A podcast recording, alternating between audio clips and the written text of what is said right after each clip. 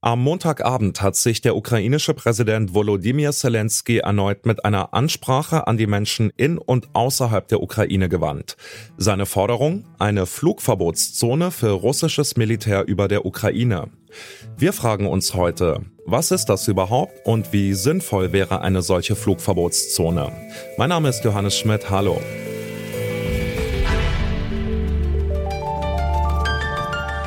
Zurück zum Thema.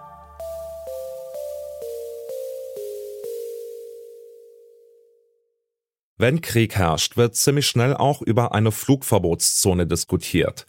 2011 gab es in Libyen ein Flugverbot und auch 2016 wurde während des syrischen Bürgerkriegs darüber diskutiert. Aber wie funktioniert eine solche Flugverbotszone und wie kontrolliert man das eigentlich? Meine Kollegin Rabea Schlotz hat alle wichtigen Infos zusammengetragen.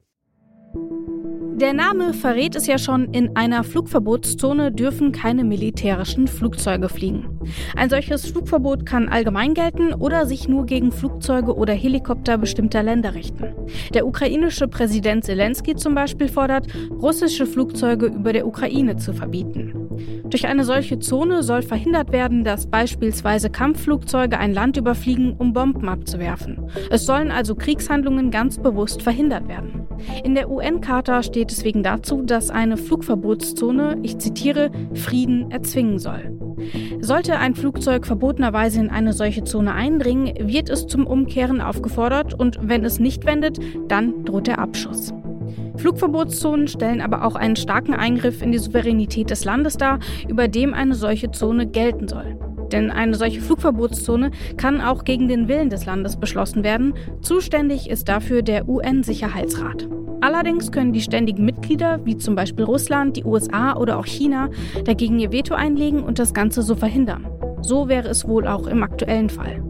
Ein weiteres Problem, es ist sehr schwer, eine Flugverbotszone durchgängig zu überwachen.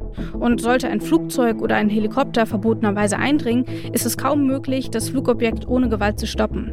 Sollte das feindliche Flugzeug also tatsächlich abgeschossen werden, droht in dem jeweiligen Konflikt eine weitere Eskalation. Der UN-Sicherheitsrat muss also einer Flugverbotszone zustimmen. Dass Russland dabei im Fall der Ukraine mitspielen würde, darf man allerdings bezweifeln. Mehr noch, die USA und Großbritannien haben bereits am Dienstag einer Flugverbotszone über der Ukraine eine Absage erteilt. Frank Sauer, Professor für internationale Politik an der Universität der Bundeswehr in München, hat mir erklärt, warum. Naja, eine Flugverbotszone würde eben bedeuten, dass beispielsweise polnische, amerikanische, französische, deutsche, britische Flugzeuge auf russische Flugzeuge schießen. Okay, also Flugverbotszone, die die NATO einrichtet über der Ukraine, wäre gleichbedeutend mit Krieg zwischen Russland und der NATO. Und in dieser Situation sind wir aktuell ja eben nicht. Zurzeit ist es so, dass wir die von Putin angegriffene Ukraine unterstützen durch Munitionslieferungen und all die Dinge, die wir zurzeit tun.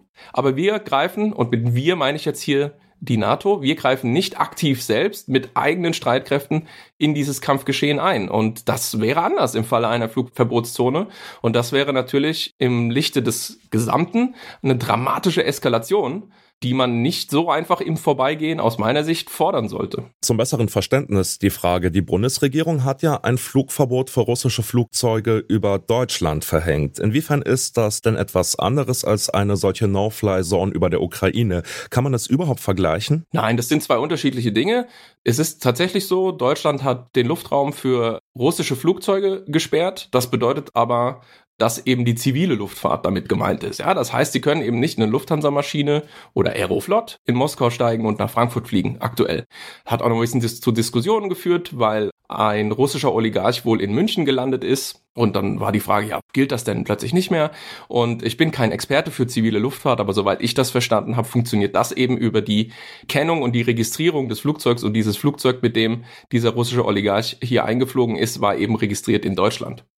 So, also so funktioniert das. Diese russischen zivilen Flugbewegungen sind eingestellt und zwar zwischen beiden Ländern, denn diese Entscheidung wurde ja von der russischen Föderation dann auch gespiegelt. Ich kann genauso gut jetzt eben auch mit äh, einem deutschen zivilen Flugzeug nicht mehr nach Russland reinfliegen.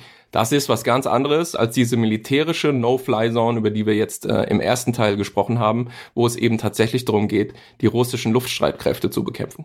Wenn wir jetzt nochmal zur Ukraine zurückkehren. Eine Flugverbotszone über dem Land ist also ziemlich unrealistisch, vor allem auch, weil andere Länder nicht in den Konflikt hineingezogen werden wollen. Welche Alternativen gäbe es denn jetzt noch für die Ukraine, um russische Flugzeuge fernzuhalten, um zu verhindern, dass das Land sturmreif gebombt wird? Also die Alternative ist die, die wir schon tun, nämlich zum Beispiel eben die Lieferung von sogenannten Manpads. Also das sind Flugabwehrraketen, die einzelne Personen von der Schulter aus abschießen können. Der Prototyp ist den meisten Hörerinnen und Hörern sicher geläufig. Das ist die sogenannte Stinger-Rakete. Aber da gibt es auch andere Fabrikate und die liefern wir ja auch, unter anderem die Bundeswehr übrigens, in die Ukraine. Und damit kann man Kampfhubschrauber, Flugzeuge, Drohnen abschießen vom Boden aus. Und ähm, das ist das, was die Ukraine zum Teil, wenn man diesen Berichten, die man natürlich mit Vorsicht genießen muss, die man so aus den sozialen Medien sehen kann, wenn man denen Glauben schenken darf, was die Ukrainer zum Teil schon recht erfolgreich tun. Herr Sauer, zum Schluss vielleicht die Frage, Zelenskys Forderung nach der Flugverbotszone ist also eher zu verstehen als eine Geste, ein Symbol, wahrscheinlich auch kommuniziert an die eigene Bevölkerung oder steckt da noch was anderes hinten dran? Was hat es mit dieser Forderung jetzt auf sich? Zelensky zieht einfach alle Register. Er lädt ja auch beispielsweise Kämpfer aus dem Ausland ein, sich in der Ukraine zu engagieren. Es sind, auch das sage ich mit aller Vorsicht, aber ich habe es in verschiedenen Quellen mehrfach gelesen, es werden ja auch zum Teil Strafgefangene mit Kriegserfahrung entlassen und bewaffnet, um gegen Russland zu kämpfen. Also Zelensky zieht alle Register, versucht alles, was möglich ist, um eben der Ukraine in ihrer Verteidigung gegen diesen russischen Angriffskrieg zu helfen. Und da ist diese Forderung einer Flugverbotszone nachvollziehbar und auch vollkommen in Ordnung. Aber wir müssen uns natürlich Gedanken machen, was die Implikation äh, wäre. Und zurzeit ist das eben absolut keine realistische Option und nichts, was man tun sollte, weil die Eskalationsgefahr viel, viel, viel zu groß ist. Eine Flugverbotszone scheint auf den ersten Blick eine gute Idee zu sein. Aber wie so oft ist es auch hier komplizierter. Denn sollte eine Flugverbotszone ausgerufen werden, müsste diese auch konsequent durchgesetzt werden. Bedeutet, sollten trotzdem russische Flugzeuge über die Ukraine fliegen, müssten die NATO-Länder reagieren und die Maschinen am Ende auch abschießen. Dadurch wären NATO-Mitglieder gezwungen, sich in den Krieg einzumischen. Das dürfte die Lage in der Ukraine allerdings noch weiter eskalieren, so die Befürchtung. Das war's von uns für heute. Redaktion dieser Folge Rabia Schlotz, Anna Stöckbauer und Hanna Kröger. Produktion Benjamin Sadani, Chef vom Dienst war Kai Rehm und mein Name ist Johannes Schmidt. Ich sage danke fürs Zuhören und bis zum nächsten Mal. Zurück zum Thema vom Podcast Radio Detektor FM.